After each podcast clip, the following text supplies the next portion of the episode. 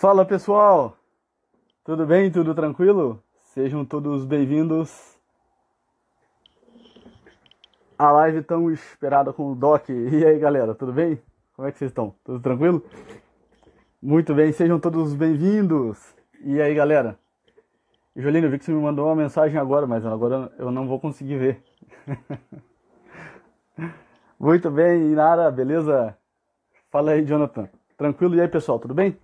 Sejam todos bem-vindos, chega mais. Live com o Dr. Ítalo Marcili sobre o vício em pornografia. Já salve essa live. Muito bom. E aí, Lela, beleza? Fala, William, beleza? E aí, pessoal, alguém fixa o tema aí, ó, pro pessoal, tá? Se o Doc entrar aí, vocês me avisem. Eu sei que ele tava falando até lá agora, no, no, no, no na live lá com o Marcelo. Vamos aguardar o, Doc entrar aí. Pelo menos o cara ir no banheiro, né? Alguém fixa o tema aí, eu não sei fazer esses paranauê aí. Eu acho que é só. Vamos ver aqui.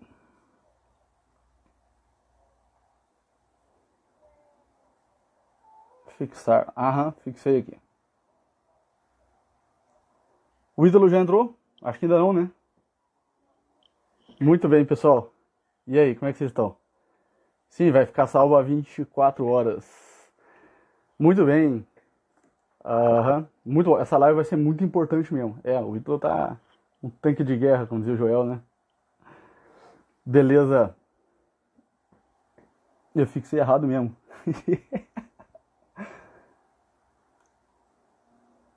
Coloca o tema de novo aí pra mim, pra eu, pra eu fixar de novo o tema da live.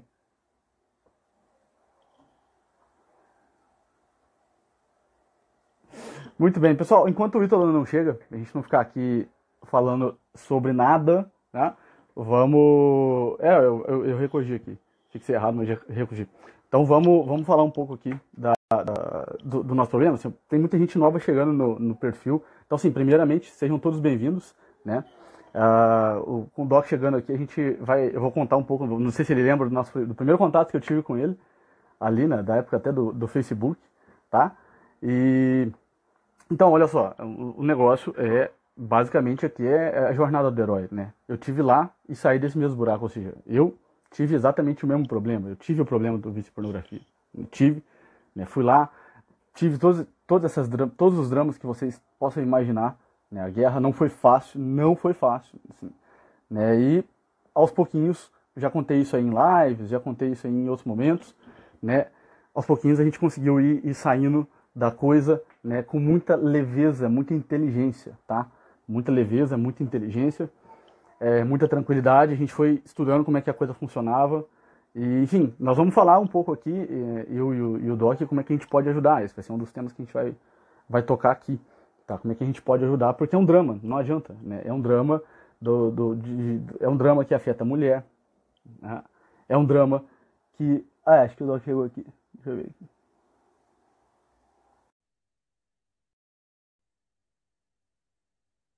O Doc é o Bruce Banner. Fala, Doc! E aí, sorry? E aí, sorry? Tudo beleza? E aí, Soriane? Maravilha? Cara, teu sobrenome é um prazer muito... poder falar aqui contigo, cara. Teu sobrenome é muito bonito, cara. Teu sobrenome é muito bonito. É, é, é bonito mesmo. É de origem italiana. Italiane. Soriani. Soriani. Don Soriani. Ficava um belo nome de, de bispo, assim, um bispo daqueles, assim, sei lá, é, século XVI, assim, Dom Soriani. E aí, Soriani, beleza? beleza, como é que tá? É nome de vinho também. Show de bola. Um vinho, assim, um bom vinho. Ah, hoje eu vou tomar um Dom Soriani. Também ficava um belo nome de vinho. Porra, ficava pra caramba mesmo. Tem coisa no teu nome, cara. Então, eu gostei disso. Ah, tá vendo? Bora, bora empreender um vinho aí, Soriani. Dom Soriani. Muito bem. Pessoal, é, Ítalo, não sei se você vai lembrar, eu, eu, eu, queria falar disso aqui logo de cara, assim, né, pro pessoal. Há muito tempo ali, da época do, do Facebook, há muito tempo, dois anos, dois anos não é muito tempo. Da, cara, eu, eu, a gente, eu lembro, você lembra uma vez, tu ia, tá, tinha umas ideias de lançar umas coisas sobre pornografia e tudo, e daí eu, a gente conversou um tempo ali no, no direct do, do Facebook, na época ali, e aí eu falei, cara, a gente está trabalhando com isso daqui e tal. E logo de cara aqui eu já quero falar um negócio assim que na época o Ítalo me falou e que me rasgou no meio o negócio.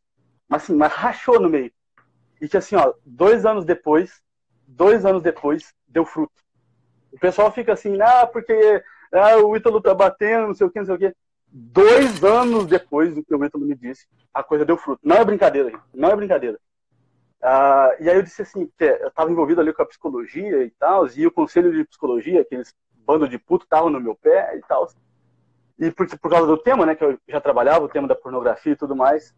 E aí eu, o, o Ítalo me disse assim, ele me disse a seguinte coisa, ele falou assim, cara, de modo muito educado, assim, ele, mas uma bela de uma porrada, ele falou assim, cara, eu não quero me intrometer na tua carreira, mas se você não abandonar esse amor próprio e não der uma banana pro CRP, né, você tá ferrado. E aí eu falei, e aí depois eu respondi, falei assim, é isso mesmo, Doc. Ou é isso, ou é o inferno. E ele disse, é isso. Cara, isso, aí eu tava lembrando disso. Eu falei assim, caralho, agora eu vou fazer uma live com o Ítalo e ele me deu essa rachada naquela época. Tu lembra desse esporro? Lembra disso? Lembro, lembro. Não foi um esporro, mas eu lembro. Lembro, claro que eu lembro. Vocês, vocês ficam me emocionando, cara. Porra, eu tô, tô me emocionando aqui o dia inteiro. Aí o pessoal vai falar que o Doc é chorão daqui a pouco, mas, pô, claro que eu lembro. E eu falei assim, e eu falei assim, cara, eu falei, quer saber? Foda-se. Né? Eu tenho uma mulher, eu tenho dois filhos, um, um já na barriga, um na barriga, o outro já tá fora. Eu falei assim, o que, que eu vou deixar para eles ver? Eu vou deixar a imagem do covarde? Vai tomar no cu, CFP. Vai tomar no cu, CFP. E quando eu fiz isso, cara, quando eu fiz isso, as portas se abriram. E aí peguei esse paciente, tudo transformei em aula particular. Os psicólogos, cara, ficam vendo coisa aí, que no problema onde não tem. Eu falei assim, ó, o negócio é o seguinte, nós vamos fazer aqui as mesmas porra que nós estamos fazendo, só que vai ser tudo aula particular, beleza? E, cara, e aí foi. E aí já era. E agora, estamos né, aqui já com 10 mil seguidores no Instagram. E, e é isso. É, eu não sabia que se lembrava dessa. Claro que eu lembro. Claro que eu lembro. Que eu lembro. Eu uma coisa infernal da minha, uma coisa infernal da minha vida, Soriano, eu tenho memória, cara. Eu lembro de tudo. É um negócio que é um inferno, cara. Eu lembro de tudo. É um negócio terrível, cara. terrível, assim. Mas claro que eu lembro. Falei com todo o amor porque eu tava olhando pra tua, pra, pra tua história e pra onde ela ia. E pro, e pro bem que ela, que ela podia fazer. Dado, dado uhum. a sensibilidade do assunto, né? Que é o assunto da, do, do vício em pornografia né, do, do vício em pornografia. Né? Então, é. é. É, uma coisa que tem, tem algumas coisas na vida que a gente. É isso aí, é isso aí repetindo o que, o que você acabou de dizer, né? Mas que eu tinha falado lá atrás, assim, que é uma decisão que a gente. É uma decisão pessoal e só a gente pode tomar, assim. Ou eu estou preocupado com a coisa e com a pessoa, ou eu estou preocupado com a minha autoimagem. É, e é uma decisão, é, bem... é só uma decisão. É, você pode estar preocupado com a autoimagem, o que você querer é uma autoimagem na vida. A autoimagem ela é muito má pagadora, ela paga muito mal. Apostar as fichas em criar uma autoimagem, ela em geral ela remunera muito mal para a biografia do sujeito. Por um único motivo, é. a autoimagem é um negócio cristalizado. Né? Você vai criando uma imagem de uma coisa ali que você é. O problema é que o que, que você é se não um jarro vazio que recebe a graça todos os dias e tem uma coisa, a graça sopra onde ela quer, meu amigo. Então, a, a autoimagem, ela é uma das maiores tolices do ser humano. A autoimagem é o contrário da natureza humana. O desejo é. de, de, construir uma autoimagem é o contrário da atividade própria do ser humano. A atividade própria do ser humano é se entregar, é, é receber e entregar. Receber e entregar. E aí que está o ponto central da vida. Para onde vai? Só Deus sabe. Aí vale muito bom aquela porra lá, né? Só Deus sabe. Só Deus sabe. Né? Só Deus sabe. Então, essa coisa assim, é uma decisão. E ali, na, naquele teu caso, porque a sensibilidade do assunto exigia isso, parecia, parecia de fato, e você não foi, você foi o contrário disso.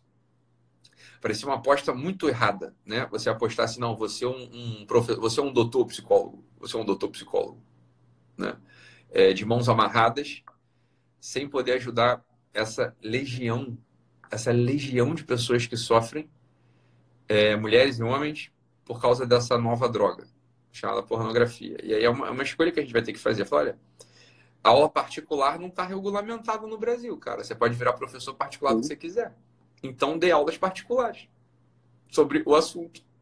Ué, quem que vai, quem que vai regulamentar isso aí? Ninguém, né? Você fala assim, ah, já era. Não é isso. Eu, eu sou médico, né? Se eu quiser começar a fazer brownie agora, eu estou regulamentado pelo CFM? É o CFM que vai regulamentar a minha atuação de brownie? De vender brownie? É o CFM que vai. Não. ninguém vai regulamentar. É Anvisa, é outra coisa lá, tipo, porra lá de, de, de Browning, né? De, de, de, vigilância sanitária. Né? Então, alguns psicólogos que, que têm em mãos, como por exemplo a doutora José Maria Vilaça, né? a portuguesa, é, para quem inclusive eu gravei uma live bastante enérgica, bastante enérgica, não para ela, mas para quem atacava a época, porque a doutora Maria José Vilaça foi uma dessas vítimas desses pseudo-jornalistas que não são mais do que criminosos, criminosos, são estelionatários, são pessoas que se, se apropriam de, uma, de, uma, de uma carreira nobre, que é a opinião pública, que é formar a opinião pública. Uma dessas falsas jornalistas, que inclusive essa criminosa foi uma jornalista premiada em Portugal, né? Ela se fez passar por paciente, né? Para poder pegar a doutora José Maria Vilaça numa arapuca, então, olha só que coisa terrível. É o seguinte, a doutora José Maria Vilaça, ela estudou né, esse assunto de é, AMS, como chamam, né, atração pelo mesmo sexo. É, dominava o tema de, de, desse assunto e, bem, as pessoas chegam com sofrimentos relacionados a isso para ela. O sujeito tem atração pelo mesmo sexo lá, o sujeito, tem, o sujeito é gay, né, homossexual, sei lá.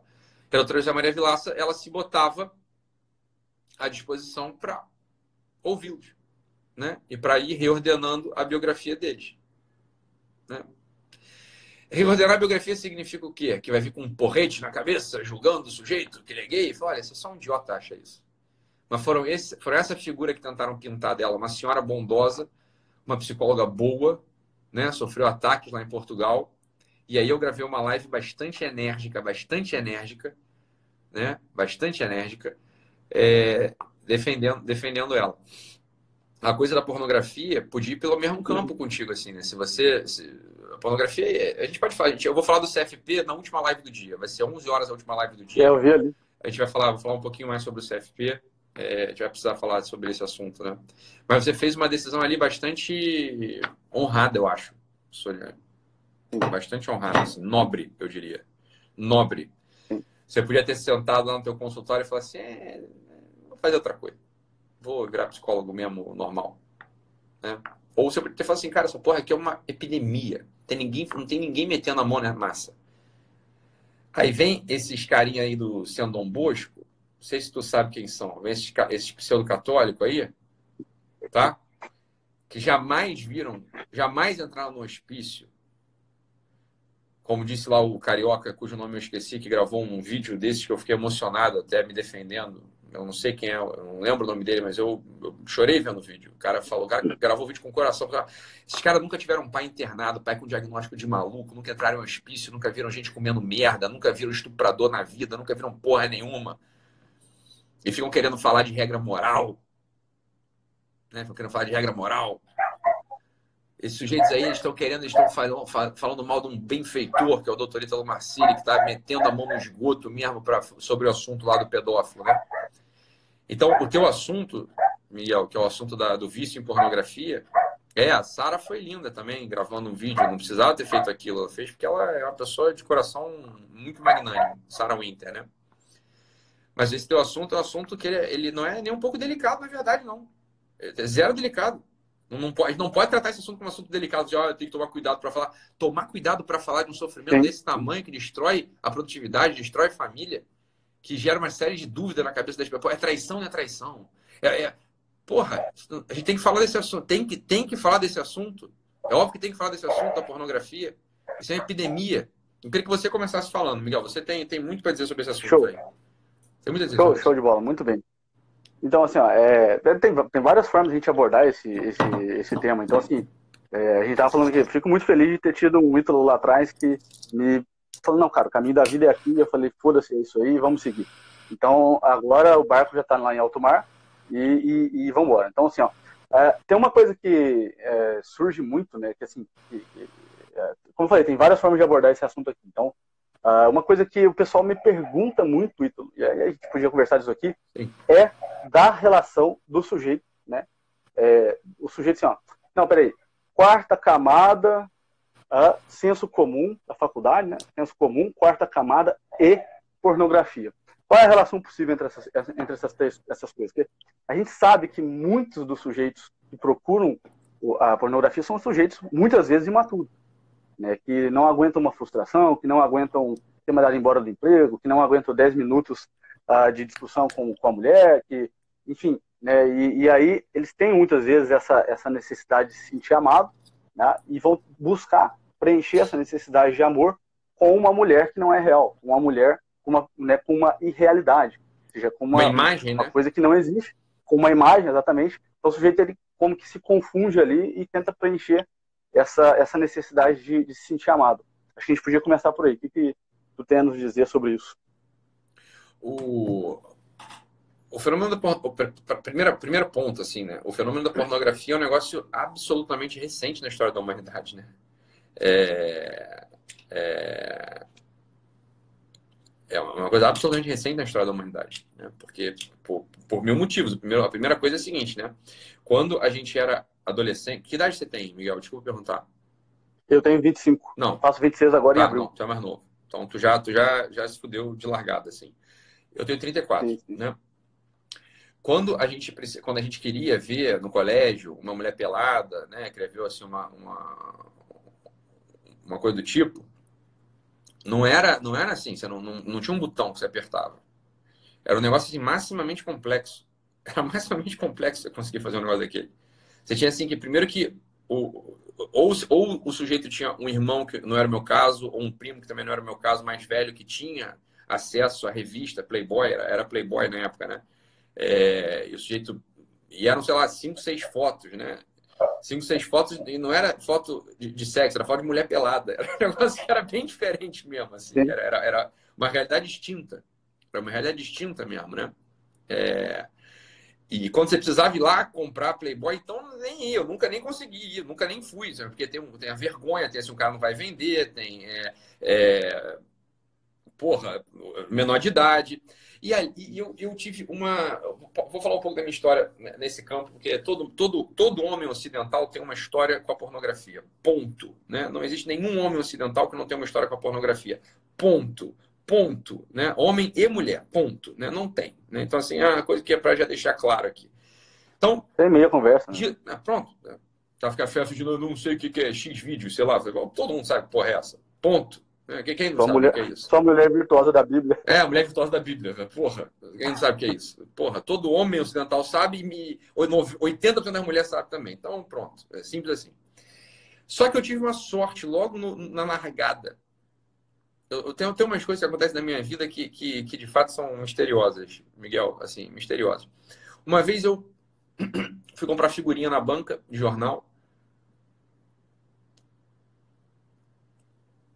E só seguir se você só comprava Playboy na, na, banca de jornal, né?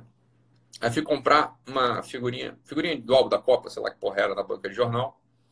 E tinha um sujeito mais velho pedindo pro, pro jornaleiro uma Playboy, uma revista dessas de mulher pelada. Aí o jornaleiro, rapaz, carioca, né? Rio de Janeiro. Tá? O jornaleiro falou uma coisa aquilo bateu em mim de um jeito, cara, que me deu uma. uma assim, me abriu o olho. Eu tinha, sei lá, 10, 12 anos, 10 anos, sei lá quantos anos eu tinha. Era muito novo. Mas aquele negócio ele caiu assim, foi uma mudança. Aquilo ali acho que me protegeu de um monte de coisa, para falar a verdade. Tá? Aquele jornaleiro carioca olhou pro sujeito que queria comprar uma revista de mulher pelada e falou assim: vocês são os babaca mesmo de gastar dinheiro com essa merda. Mulher é tudo igual. O dia que aparecer uma mulher com três tetas aí, eu compro e olho. O cara falou exatamente assim.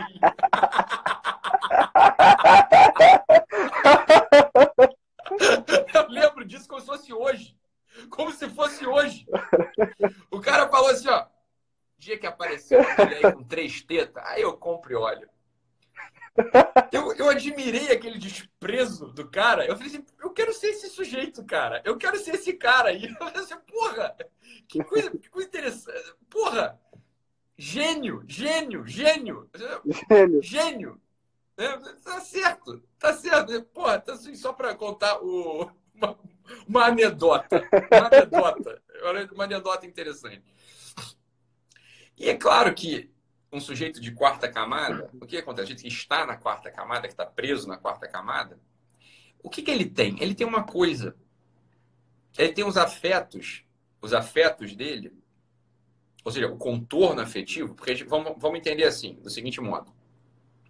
Existe o contorno do mundo externo. O que é o contorno do mundo externo? É assim, é muito curioso. Eu estou olhando para esse celular que está na minha frente aqui, gravando essa live contigo.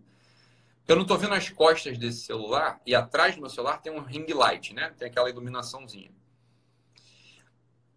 Essa imagem bate no meu olho e eu distingo as duas coisas. Eu sei que são duas unidades, são duas coisas diferentes. Não é? São duas coisas diferentes. O mundo exterior, a gente rapidamente a gente aprende a contornar e aprende a se orientar nele. Tá? O mundo interior é um pouco mais dificultosa essa geografia do mundo interior. A conquista da geografia do mundo interior é um pouco mais dificultosa. De tal modo que se você não tem certos, é, certos, certos territórios afetivos em torno dos quais os outros se organizam, muito claros, você vai padecer de uma necessidade de validação constante dos seus atos. É como quem diz assim: eu sempre vou precisar de um. É, de um docinho, eu preciso de uma, de uma coisinha, eu preciso de uma sensaçãozinha, eu preciso de uma, de, uma, de uma coisinha a mais, eu preciso de uma sensaçãozinha a mais. Né? Então é claro que um sujeito que está na quarta camada, está preso na quarta camada, ele pode encontrar na pornografia ele pode encontrar na pornografia esse universo, preste atenção, é, para o pessoal entender assim. Ele pode encontrar na, na, pornografia esse universo de falso controle. Porque esse é o grande campo da pornografia. Essa é a grande, é, é, é a grande adicção da pornografia. O sujeito na pornografia ele tem uma percepção de falso controle. Por que, que é falso? Bem, primeiro porque não é ele que está trepando lá. Essa é a primeira coisa que diz que é por isso que é falso. Né? E depois, mais falso ainda, porque aquilo não é uma realidade sequer. Uma realidade mesmo, assim, que você vai lá e manda. Se você, imagina você é o Gengis Khan. Você é o, o rei do Oriente, você é o rei da Mongólia, você, todos os filhos da, da, dali são tudo, é tudo teu. Bem, ali não é falso controle, é o controle real. Ali você, você tem relação com quem você quer mesmo. Você é o rei do mundo, né? Você manda as mulheres vir, o Gengis Khan era assim, lá na Mongólia, né? É, metal, disse, inclusive, que toda a Mongólia tem, tem um DNA do Gengis Khan, porque na, na, era, na geração dele, ele engravidou todas as mulheres, né? Assim, não sei se é uma lenda, ninguém sabe se é uma lenda ou não. Mas ali o controle, pelo menos, era real. Ele tinha um controle real sobre a coisa. Agora, a pornografia, o que, que ela dá? Ela dá para a pessoa que está na quarta camada uma certa, uma certa sensação de controle. Que só a pornografia de alta velocidade, de banda larga, oferece. Porque a pornografia lá atrás da Playboy, você não tinha isso. Assim, cara, agora eu quero ver a Sheila Carvalho numa outra posição. Pô, Sheila, desculpa falar de você aí, mas é porque quando a gente pensa em Playboy, a gente só, da minha geração só, só consegue pensar em você. Você vai me desculpar, tá, Sheilinha? É, é, não, dá, são as seis fotos que tem lá no meio. Você tá entendendo? É, é aquilo. É, são aquelas fotos lá, você não controla nada. Então, a pornografia, para começar, a pornografia de alta velocidade, que é a pornografia hoje, que destrói, a pornografia de banda larga, e sem trocadilhos, né, por favor. É... A pornografia da internet, ela oferece essa sensação de controle, por quê? Porque o sujeito, ele pausa na hora que ele quer, ele volta na hora que ele quer, ele escolhe a cena que ele quer, ele escolhe, ele escolhe tudo. Ele escolhe tudo. Então, é claro, ele sai daquela realidade na qual ele não tem segurança, porque o problema da quarta camada é esse, o sujeito não tem segurança. O que está faltando no sujeito da quarta camada? Aquele território de segurança. O sujeito recebeu o amor benévolo, constante e seguro. Né? Um amor benévolo, constante seguro, então tem segurança. Ele tem aquele negócio lá, seguro. Como o cara está na quarta camada, ele não tem isso. Ele mimetiza esse negócio ele mimetiza esse negócio no, no, no pausa e acelera. No pausa e acelera. Não volta, vai, vem, né? Vai para um lado, vai para o outro. Esse, essa é a narrativa, esse é o drama de todo mundo. Porque se a pornografia ela fosse hoje, né, como a pornografia se apresenta, eu nem sei como a indústria da pornografia sobrevive, porque é, é praticamente tudo gratuito, né? É, com outra, deve ser outras coisas, não tem mais as produções. Então, depois, de, depois do, do da, da, da, da, Playboy, tinha os VHS. Eu nunca vi um VHS de pornografia, confesso para você. Mas tinha um primo meu que tinha um lá. Ali tinha uma produção, tinha os atores, tinha locação de cena, não sei o quê, blá, blá, blá, tem um outro, um outro, também não tem controle ali, porque é uma cena só, você vai ver um por vez, você tá entendendo? Então, então a capacidade de adicção, de vício, diminui muito. Não pode ficar clicando, passando de, de um vídeo para o outro, né? A grande questão da pornografia de alta velocidade, o que, por que, que, diz, por que a gente diz que é uma droga a pornografia de alta velocidade? Porque no sistema de recompensa cerebral, né, no sistema límbico, no sistema de recompensa cerebral, o que, que acontece? Você vai tendo descargas de dopamina cada vez maiores ali. Cada vez maiores ali. Cada vez maiores. Então você vai precisando de mais quantidade. É como, como não é igual, claro, mas é como uma droga, como uma anfetamina, por exemplo. Como uma droga, uma cocaína, por exemplo. Né? Você vai precisar de doses cada vez maiores para receber o mesmo efeito. Porque você ativou o teu sistema límbico, o teu sistema de recompensa. O teu sistema de recompensa está querendo cada vez mais. É como um ratinho clicando no botão o tempo todo.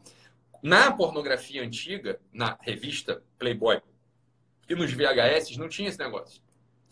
O problema atual, que, que é o que você enfrenta, no, não é no consultório, mas você enfrenta lá nas na tuas sessões, na tua, né, na, no coach, sei lá, o nome que você acabou dando para coisa, para os teus clientes, para os teus alunos, né? É... Qual que é a grande questão deles? A grande questão deles é que eles têm essa, esse falso controle ali dentro. Eles têm esse falso controle ali dentro.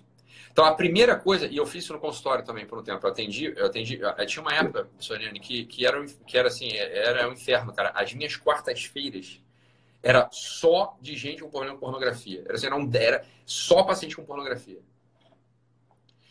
Então, uma Sim. coisa que eu entendi rapidamente, foi assim, cara, eu tenho que amadurecer esse sujeito quanto antes. Esse sujeito ele tem que trabalhar melhor. Eu sei, ele tem que assim, cara, tu vai continuar com esse problema por um tempo, eu não quero falar sobre isso.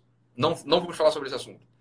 Eu não quero saber quantos punheta você toca por dia, eu não quero saber quanto tempo você gasta de hora por dia com esse negócio. Eu quero saber assim, vamos fazer um projeto profissional. Vamos empreender, vamos montar uma Cacau Show, vamos, vamos trabalhar melhor, vamos ler artigo científico, vamos entrar no mestrado, vamos entrar no doutorado. Entenda uma coisa, não é para ocupar o tempo dele. Porque o sujeito que é adicto, ele arranja a brecha onde ele quer. O problema não é ocupar o tempo.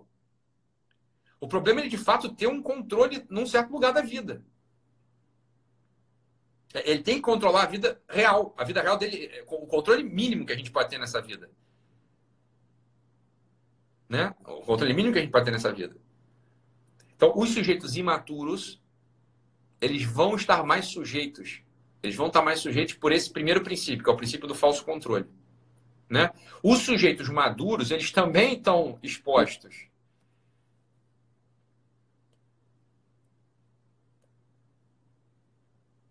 Porque aí a pornografia funciona como compensação. Né? Quer dizer, o cara tem uma frustração real no trabalho, uma frustração real na, na, no relacionamento. Ele encontra uma compensação que não é afetiva, né? uma compensação cerebral, é bioquímica. Não é afeto por quê? Porque, bem, aquela mulher não está mandando beijinho para ele. Aquela mulher está dando para outro cara, inclusive. é, é bizarro até para pensar na dinâmica, né? Não é ele que está ali namorando a menina. Ele não está recebendo afeto. Né? Ele não está recebendo afeto. Não é uma compensação afetiva. É, é bioquímica, é cerebral. Ele está sendo estimulado com algo que ele sabe que é prazeroso. Né? A imagem, o sistema de imagem dele, no sistema de imagem dele, ele sabe que o ato sexual é prazeroso. Né? É vamos lá, porque vamos fazer aqui um, um pequeno comparativo. É, o grande fenômeno desses reality shows de Masterchefs. Por que, que, isso, por que, que isso tem um poder também de, de adesão grande? Todo mundo ficou vendo Masterchef, Masterchef, Masterchef, Masterchef, Masterchef. Né? Esse, esse programa de, de culinária que virou febre. Não é só uma jogada de marketing, é porque assim, ó, é que comer é bom mesmo. E às vezes até dá para substituir comer por ver gente cozinhando, gente comendo coisa gostosa. Olha que coisa curiosa. Olha que paralelo existe entre uma coisa e outra. Então, você não está comendo a comida lá, você não está comendo, mas você está vendo o negócio. Só de ver, tu já tem prazer. Só de ver, você já tem prazer. Perfeito. Só que a pornografia, claro, o sujeito ele tem um acesso é, é, é muito maior. E aí soma-se uma outra coisa, que aí sim que é o grande problema, que acho que é o grande sofrimento das pessoas, que é todo o grande campo da vergonha, as pessoas fazem isso escondido. Não é? Ninguém faz isso assim, ah, tô aqui no trabalho vendo junto. Por que, que não faz isso vendo junto? É uma pergunta para ser feita, né? Porque a gente pode, se pegam a gente, por exemplo, olhando ali no celular, é, Ana Maria Braga cozinhando, né, um, sei lá, um, um bife Wellington. A gente não vai disfarçar, né? Você não vai fazer isso. Você vai, vai continuar vendo. É, tô perdendo tempo só, foi mal. Deixa eu voltar a trabalhar. né? Mas a pornografia não. Por quê? Porque a pornografia é um negócio muito, muito delicado, muito sensível. Por quê? Porque o ato sexual, e é aqui que não dá pra gente se enganar. O ato sexual ele é um negócio muito íntimo, né? Ele, ele é feito para intimidade. Ele é feito para intimidade. Então, essa é uma, uma outra perversão, e quando eu falo perversão, não imagine que eu estou botando aqui o aspecto moral religioso, né? A perversão no sentido de, de, de, de inversão mesmo, de perversão da coisa, né?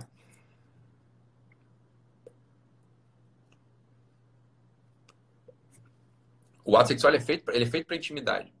Então, quando, aquela, quando a intimidade do outro está exposta e quando você está entrando na intimidade do outro, interior, interiormente você nota que você está violando um princípio básico da intimidade. Você está violando uma coisa. O sujeito sente-se mal. Ele se sente mal, sente, se sente uma vergonha no final das contas. Mas fala, Soriano, o pessoal quer te ouvir. Eu quero te ouvir também, meu cara. Eu quero te ouvir, eu quero ver tua experiência de, show, de show de bola. Quero mesmo uma das coisas, uma das coisas que, que, eu, que a gente vê, é essa questão do controle é perfeita, é perfeito, perfeito. Porque é engraçado, Ítalo, uma das coisas que, eu vejo assim todos os dias, todos os dias, todos os dias, é a seguinte coisa, né? Quando o sujeito né, tá vivendo a vida, vivendo a vida dele ali no trabalho, né, ou, ou no relacionamento, e, e, de algum modo ele percebe que uh, o controle da situação escapou da mão dele. Sim. Não é isso? Então ele, por exemplo, por exemplo, exato, por exemplo, ele marcou o um encontro com a fulaninha, né? data, hora, local e a fulaninha não veio. Né? Passou uma hora ela não veio, uma hora e meia ela não veio. Se a gente perguntar, cara, como é que você estava se sentindo naquele momento? E aí é uma das coisas que a gente tem que falar, que o sujeito ele tem que entender, não, o seu problema não é pornografia, o seu problema não é ah, simplesmente a pornografia. O problema do cara que entra no bar, ou o alcoólatra, por exemplo, né? Ele, ele, o problema dele não é, não é a bebida. Esse sujeito que ele marcou o encontro com a fulaninha ali, né? Essa é a coisa assim, que eu escuto 90% das vezes, né? Me senti frustrado, tá? me senti decepcionado, hum? fui para casa e assisti pornografia. Se a gente, né? Assim, cara, o seu problema não é pornografia. O seu problema é outro, evidentemente. E se eu perguntar para você como é que você estava se sentindo naquela hora que a fulaninha não, não foi? O que você vai me dizer?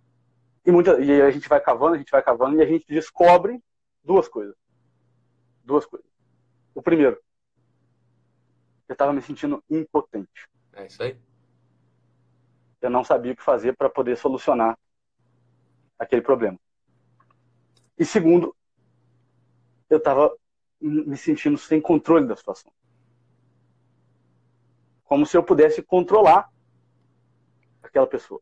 Como se eu pudesse controlar a realidade. Como se eu pudesse controlar a decisão da fulaninha não vir, ou vir, ou enfim. Exato. Então daí a pornografia, a pornografia ela vira exatamente esse, esse, esse mecanismo de que, não, se eu não tenho controle no mundo real, eu não tenho controle da realidade, eu tenho controle virtual, das mulheres virtuais.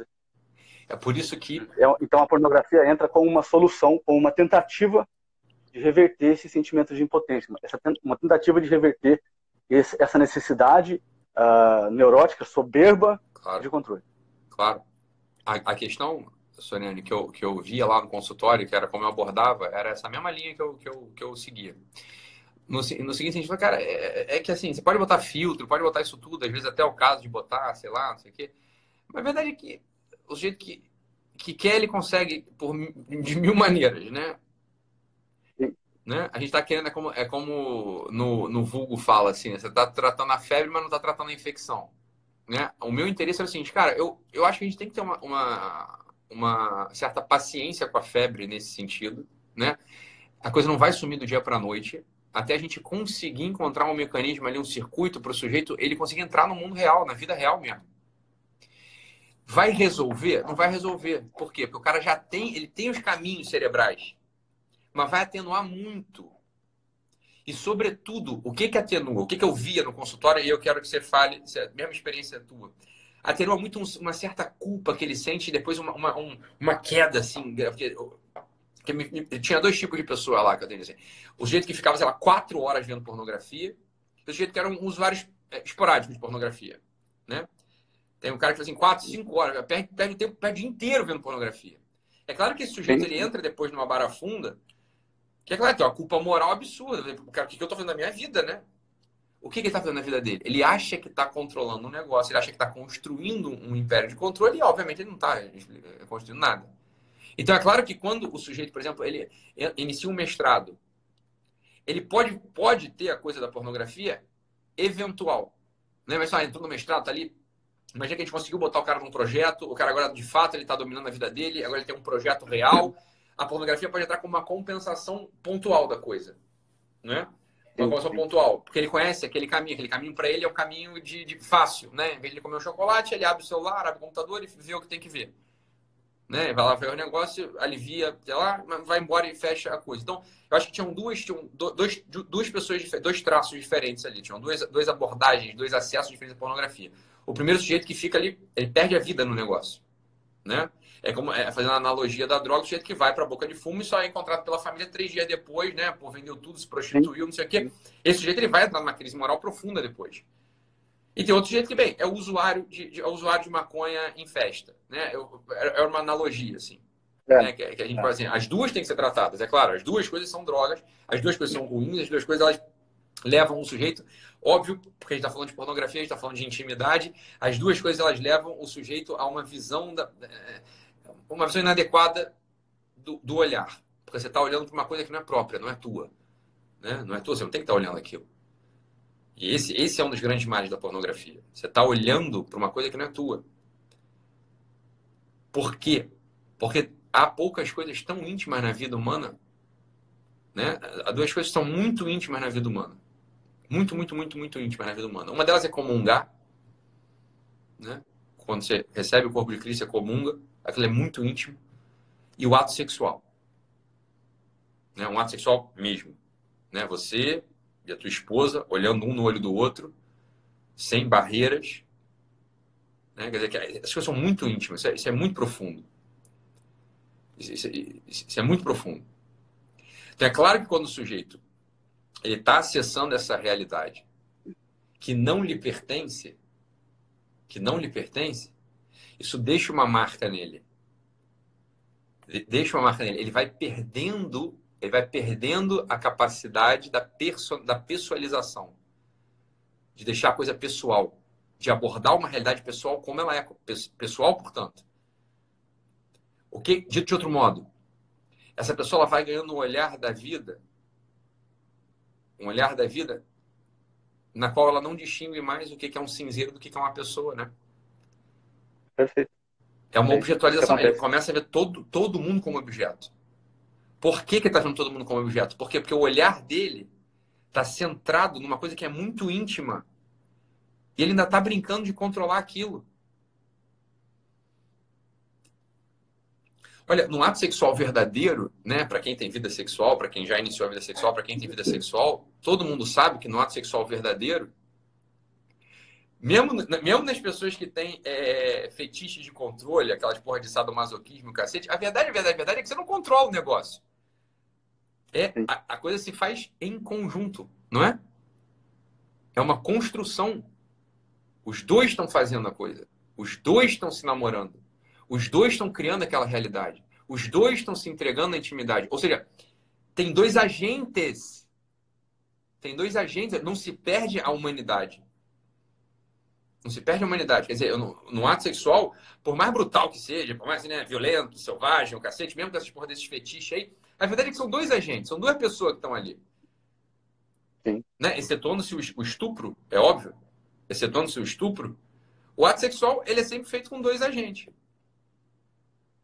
Por mais que um dos dois goste assim, de uma postura passiva. Mas entenda que é, não é passivo absolutamente, porra. É ativo. Né? Não tá morto, né? É, não é estupro, não, não é necrofilia. Né? Então são, são, são dois amantes, são duas coisas, são dois, são, são dois agentes. Dois agentes e a profundidade mesmo da relação sexual, ela vai para um lugar muito esquisito, porque O que, que é o próprio da ação? A, quando eu ajo, quando eu estou agindo, eu crio. O ato sexual, entre as realidades desse mundo, o ato, o ato sexual entre as realidades desse mundo, ele tá, ele, assim como, como, como a Eucaristia, como a comunhão, ele é o ato de mais profunda criação, é o que mais se aproxima da criação. Por quê? Porque dali pode vir uma vida, cara. Dali pode vir um eu. Olha que coisa bizarra. Né? Quando duas pessoas se encontram e namoram e têm uma relação sexual e agem este ato diferente de todos os outros atos, de todos os outros atos, esse é o único ato capaz de criar um eu, um outro eu. Quando, por exemplo, eu estou agindo, eu estou dando uma aula. Eu estou agindo. Você está dando uma aula, você está atendendo teu paciente. Bem, a gente está melhorando o eu do outro. Mas você não está criando um eu, porra. Agora, quando eu e uma dama nos deitamos sem barreiras e agimos, ali está aberta a possibilidade da criação de um eu. Sem moralismo, sem religião, não tem nada a ver com nada, não tem nada a ver com nada. Zero, zero. Isso é a coisa, esse é o ato mais íntimo, íntimo. Por que íntimo? Porque é do interior. Íntimo. Íntimo é o superlativo de dentro, né? É, é, é o intimíssimo, é o que está mais para dentro. Quando duas pessoas se deitam sem barreira e, e namoram, pode, pode aparecer um eu pode aparecer um eu. Então, é claro que quando alguém está olhando para um negócio desse e está controlando de fora uma cena que ele sabe que é só uma cena, se ele sabe que é só uma cena, ele, o olho dele aprende a objetualizar, a transformar em objeto o ato mais sagrado que tem sobre essa terra. É evidente que esse sujeito ele vai carregar uma culpa dentro dele monstruosa. Não é isso? É claro que ele vai carregar uma culpa dentro dele. Isso não tem nada a ver com religião. Monstruoso. Isso não tem nada a ver com tabu religioso. Não tem nada a ver com nada. Isso é a natureza humana, é assim que as coisas são. É, o, é o negócio do Igor Caruso, da repressão da consciência moral, né? Essa, ele sabe que aquilo ali que ele está fazendo. Essa talvez seja uma das repressões mais profundas, hein? Se você parar a pensar. Muito profundo. Por que, que é tão profunda assim? Porque esse é o maior ato humano possível. O ato humano que gera mais consequência. Olha, matar uma legião de pessoas, é um genocídio. É um ato inferior. É um ato inferior a dois amantes que se entregam sem barreiras. Porque, bem, num você está destruindo, só que você nunca destrói o ser. O ser continua de pé. Você pode matar todo mundo, você não matou, na verdade. Hum. Aquela vida já existiu. Mas o ato criador, o ato sexual criador, não, ele está gerando algo que não existia. Ele tá, mas não é um algo qualquer, porque o, o Michelangelo, quando foi fazer o, o, Davi, quando foi fazer as esculturas dele, também gerou algo. Só que ele não gerou um algo que tem eu. Não tem eu ali. E o eu é a maior realidade que pode existir nesse mundo. Porque isso é a imagem e semelhança do próprio Deus. Né? Por que, que a gente é a imagem e semelhança do próprio Deus? Porque a gente fala eu. E como é que o Deus se apresenta pela primeira vez, quando ele dá o nome dele? Eu sou. Portanto, quando o sujeito ele aborda essa realidade, ele manipula essa realidade, mesmo que à distância, mesmo que fantasiosamente, é claro que aí fica fica, fica pleníssima a teoria do Igor Caruso da repressão da consciência moral. Porque, é claro, é, é uma, é uma imoralidade no sentido não religioso, mas uma imoralidade do ato. É uma imoralidade muito profunda. É uma imoralidade muito profunda. Agora, Soriane, é a hora que duas mil pessoas vão embora da nossa live. Tá? A próxima coisa que eu vou falar.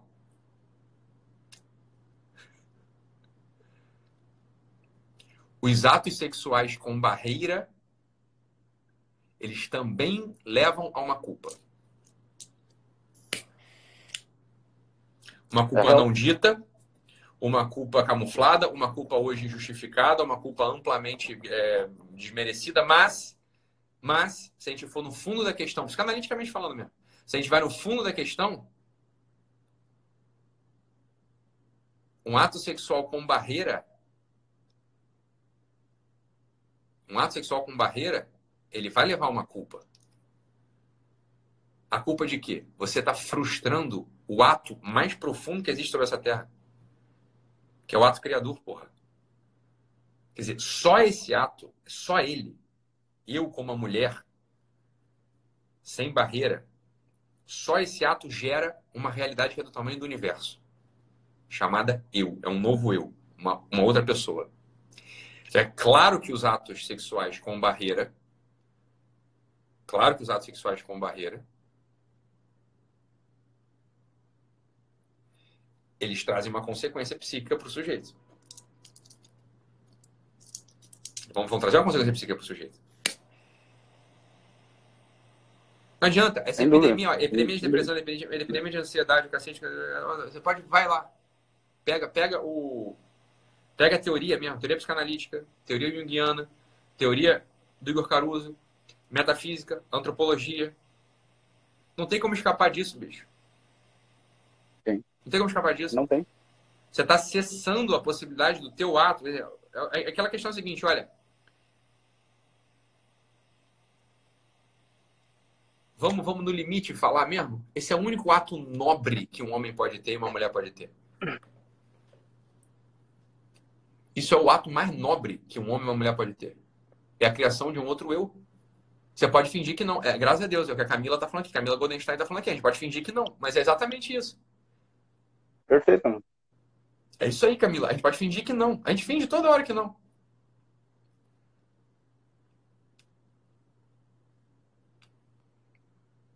Ora, o que, acontece? Pessoas, os caras fingem que não para continuar vivendo, né? Mas como zumbis, vamos dizer assim, né? É, é, Tem mil justificativas. Se, né? É, é, não tem dinheiro pra ter filho, não quero ter filho agora, caralho, sei lá, tô só namorando, não quero casar ainda. Tá bom, cara, eu, eu entendo você, eu entendo perfeitamente você, não tô falando nada aqui, beleza. Só que a questão é a seguinte, olha, se você perde o parâmetro desse ato, que é o ato mais nobre que você pode ter, todos os outros atos seus, eles, eles ficam sem referência. Sem referência. Todos os seus atos, eles carregam um elemento de culpa. Todos. Uma culpa vital.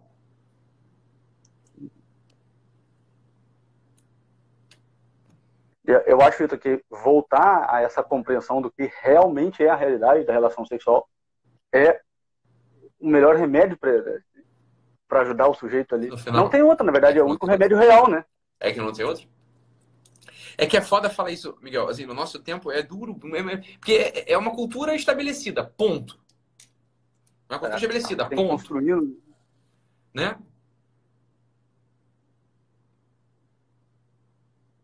Não é por nada, não. Não é por nada, não, tá? Mas vamos lá. Ô, oh, Olavo de Carvalho, inteligente demais, como é que consegue fazer aquilo tudo? O cara tem oito filhos, pô. Olha aí, Ítalo Marcílio, 34 anos, fazendo esse estrago todo, seis filhos. Você não é, essas coisas não são à toa. Não estou botando como exemplo, não. Só estou botando como exemplo, não. Mas assim, você tem um referencial. Você, tem, você vai ter um referencial dos teus atos. Você está entendendo?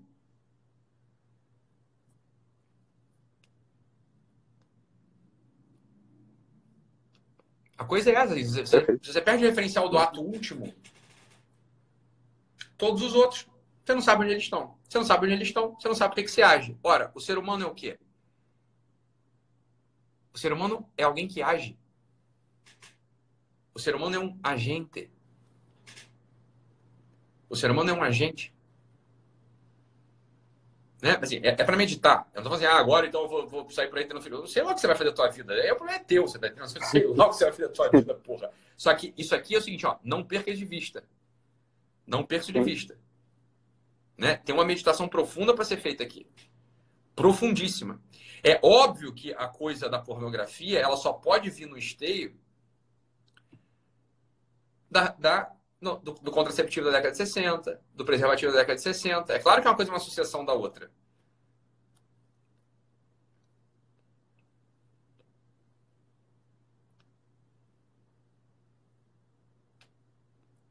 Perfeito, absolutamente perfeito.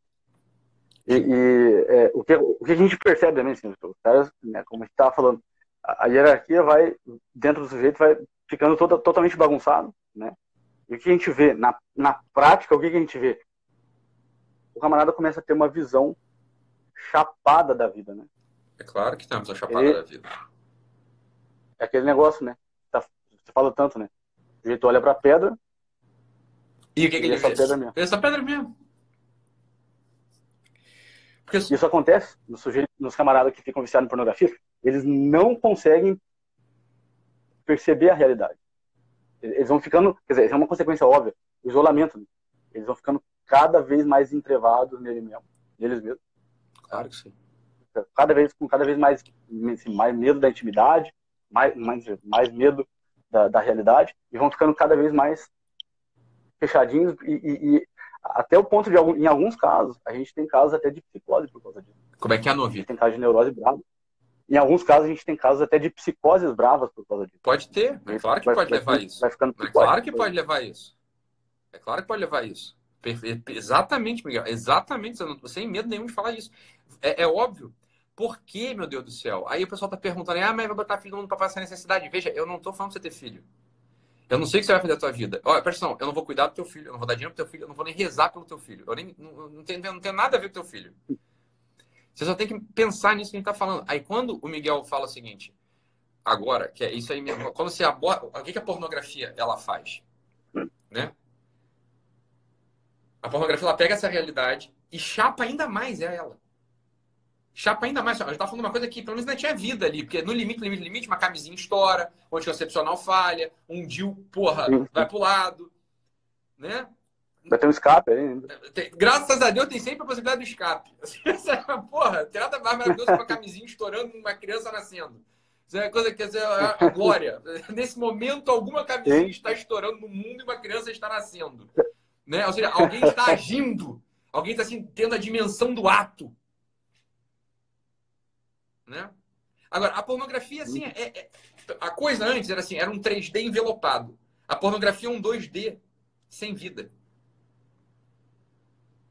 Né? É um 2D sem vida. Assim, é, o que, que, vai acontecer com o sujeito? Por que, que, ele fica medroso? Por que ele fica covardado? Por que, que ele pode até fazer uma, uma cisão psicótica? Vamos lá. Princípio, princípio de psicologia. Né? Eu ajo e as coisas acontecem. Eu estou na realidade. Né? Eu percebo a realidade e ajo diante dela. Eu estou na realidade. O que, que seria a cisão? A cisão é o seguinte, cara, eu não sei exatamente a força dos meus atos. Eu não sei. Eu, eu, né? Eu faço A e acontece C.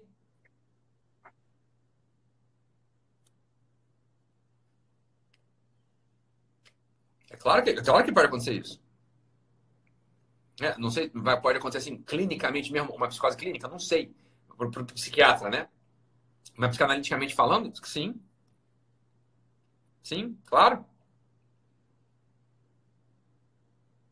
E aí, pessoal aqui, pessoal confunde tudo. Ah, então, mas tem mulher que não pode ter filho transar é muito bom. Mas, mas minha filha, mas aí o problema é da natureza. É óbvio que é para transar, não é isso que eu estou dizendo, você está entendendo? Assim, o ato está aberto. É só que na natureza ainda não vai dar, pra, não vai ter filho. Então, beleza, não faz diferença. Entendeu? A questão não é se Sim, o eu exato. aparece. Não é esse o problema. É isso que o pessoal não está entendendo. Não é questão se o eu aparece ou não. É jogar com uma possibilidade. É isso. É, então, um, um, casal de 70 anos, os dois estão transando, a mulher não é mais fértil, o cara já está com o negócio mais para lá do que para cá. Não, mas não é daí. Mas o ato, o ato ele tá, tá, tá pleno ali. Né? O ato tá pleno ali. E o que acontece então com a pornografia? A pornografia, a gente nem falou da parte bioquímica, né? Tem o. Eu recomendo não sei se você recomenda também, mas eu gosto dele. Ele é mais um divulgador do que qualquer outra coisa, o Gary Wilson. Ele Your tem... Brain on Porn? É. é. Your Brain on Porn, não é? Não é isso? É, isso mesmo. Your brain... é, é um biólogo, né? Hã? O Gary Wilson é até um biólogo, né? É isso aí. ele é um biólogo e ele tem um livro aí, chama Your Brain on Porn, é bem simplesinho o livro. É isso aí, de divulgação, é um, é um livrinho simples de divulgação é, muito bom para entender a parte bioquímica que está por trás da coisa. né? A adesão bioquímica que está por trás da coisa da pornografia. Mas isso é só assim, ó, isso é, isso é a casquinha do, do, do, negócio. Tem um negócio muito mais profundo, que eu acho que é por isso que é. Porque, é, se quiser entender a casquinha, eu assisto o TED dele lá, tem um monte de coisa lá no TED. O Gary Wilson tem uns TED, eu acho, né? Tem, um, tem uns vídeos muito bons, inclusive, no YouTube, são fantásticos. Agora, essa coisa que a gente tá falando aqui, isso aí ninguém fala. Ninguém fala. Isso aí ninguém fala. Isso vocês não vão achar em lugar nenhum. Você não vai achar não lugar vão, nenhum. Não vão achar em livro, nem, nem YouTube. Isso vai achar pela primeira vez aqui Podem tentar lá. Exatamente. Podem tentar ler podem tentar ler no Júlio Zevola, no Metafísica do Sexo, mas não vão entender nada. Não vai entender nada. É, é exato. É, é, não vai entender nada. Tu leu o livro? Tu leu esse livro? Li, eu li, eu li. Vai entender nada, assim. É um livro confuso, é um livro que não é para iniciante, é um livro que eu nem recomendo que o pessoal leia, é um livro que nem é bom divulgar, mas assim, Sim. é só para quem é da área mesmo, tem a cabeça no lugar, aí vai ler lá. Do, do Évola, tu falou. Não vai ficar maluco. Do Évola? Isso, isso. Isso, isso. Então, Exato. nem recomendo o pessoal ler. O livro, livro enfim, para quem é da área tem que ler, né? Mas assim, para o pessoal que não é da área, eu nem recomendo ler, não. Agora, o Your Brain on Porn, do Gary Wilson, eu acho ótimo ler, porque você entende a parte bioquímica do cérebro. Então, é claro, o pessoal que está cheio de medo, o pessoal que está que, que tá com medo de agir,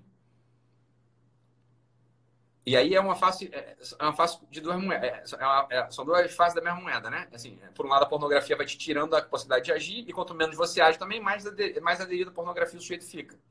Porque ali você tem uma falsa percepção de ação. Então tem que quebrar esse negócio em algum momento. Instalando o sujeito na vida real. Dando para o sujeito assim, ó, a dimensão do ato. A dimensão do ato. A dimensão da ação. Da ação. A dimensão Quebrar da o isolamento é uma das principais coisas que a gente tem que fazer. Como é que é? Quando a gente tenta, quando a gente tenta quebrar o isolamento, né? Tirando o sujeito do, do, da inatividade, colocando ele, não para preencher o tempo dele, né? Não para preencher o tempo dele, mas justamente por causa de todo esse movimento antropológico que a gente está falando aqui, metafísica que a gente está falando aqui. Então a gente joga no sujeito para ele começar a ter a dimensão do que, que é ele agir na realidade.